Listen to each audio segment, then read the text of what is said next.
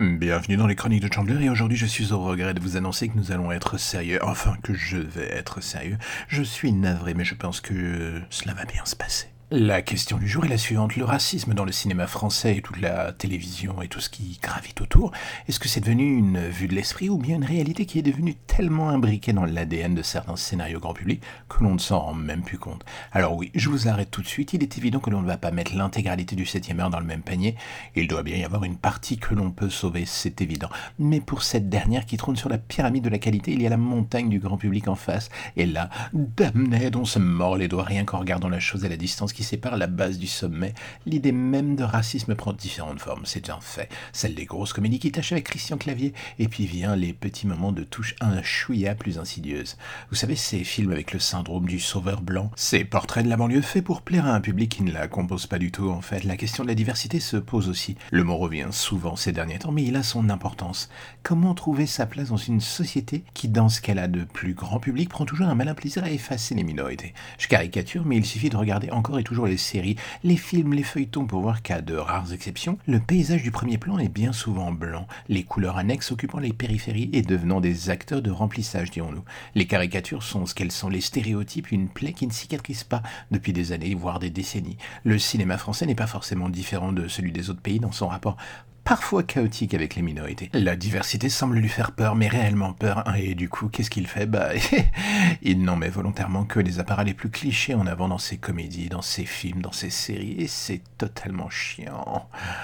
C'est problématique. La diversité semble faire peur, un peu comme si on envoyait volontairement que les appareils les plus clichés, ceux qui font parler et font plaisir à monsieur et madame Michu. Est-ce que mon regard est parfait, biaisé ou je ne sais quoi? Non, il y a plein de choses qui me semblaient drôles quand j'étais enfant, des choses dont je ne voyais pas le côté problématique aussi bien dans l'humour, le cinéma, la chanson et j'en passe.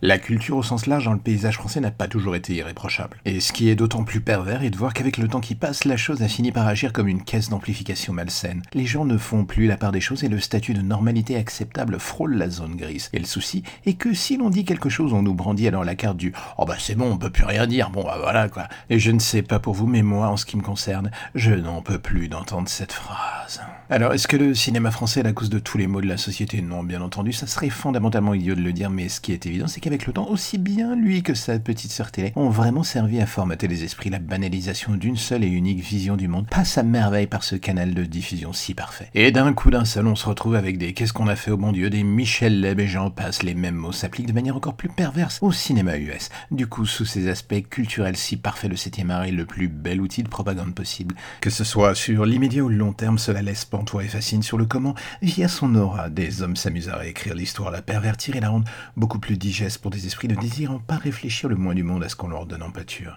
J'aime le cinéma français, j'aime le cinéma tout court, autant qu'il me fatigue en fait. C'est un paradoxe dont je ne verrai jamais la fin, je crois, et c'est bien triste.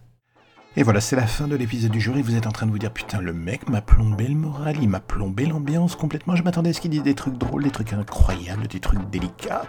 Et en fait non, il était super super dark aujourd'hui. Mais ne vous inquiétez pas, demain ça ira mieux. Demain sera un autre jour et j'ai envie de dire ça va bien se passer. Alors en attendant, vous pourrez toujours me retrouver sur Spotify, Deezer, Apple et j'en passe et les meilleurs. Et c'est sous les chroniques de Chandler et c'est tous les matins à 8h. Allez, fais passer à ton voisin et on se revoit demain.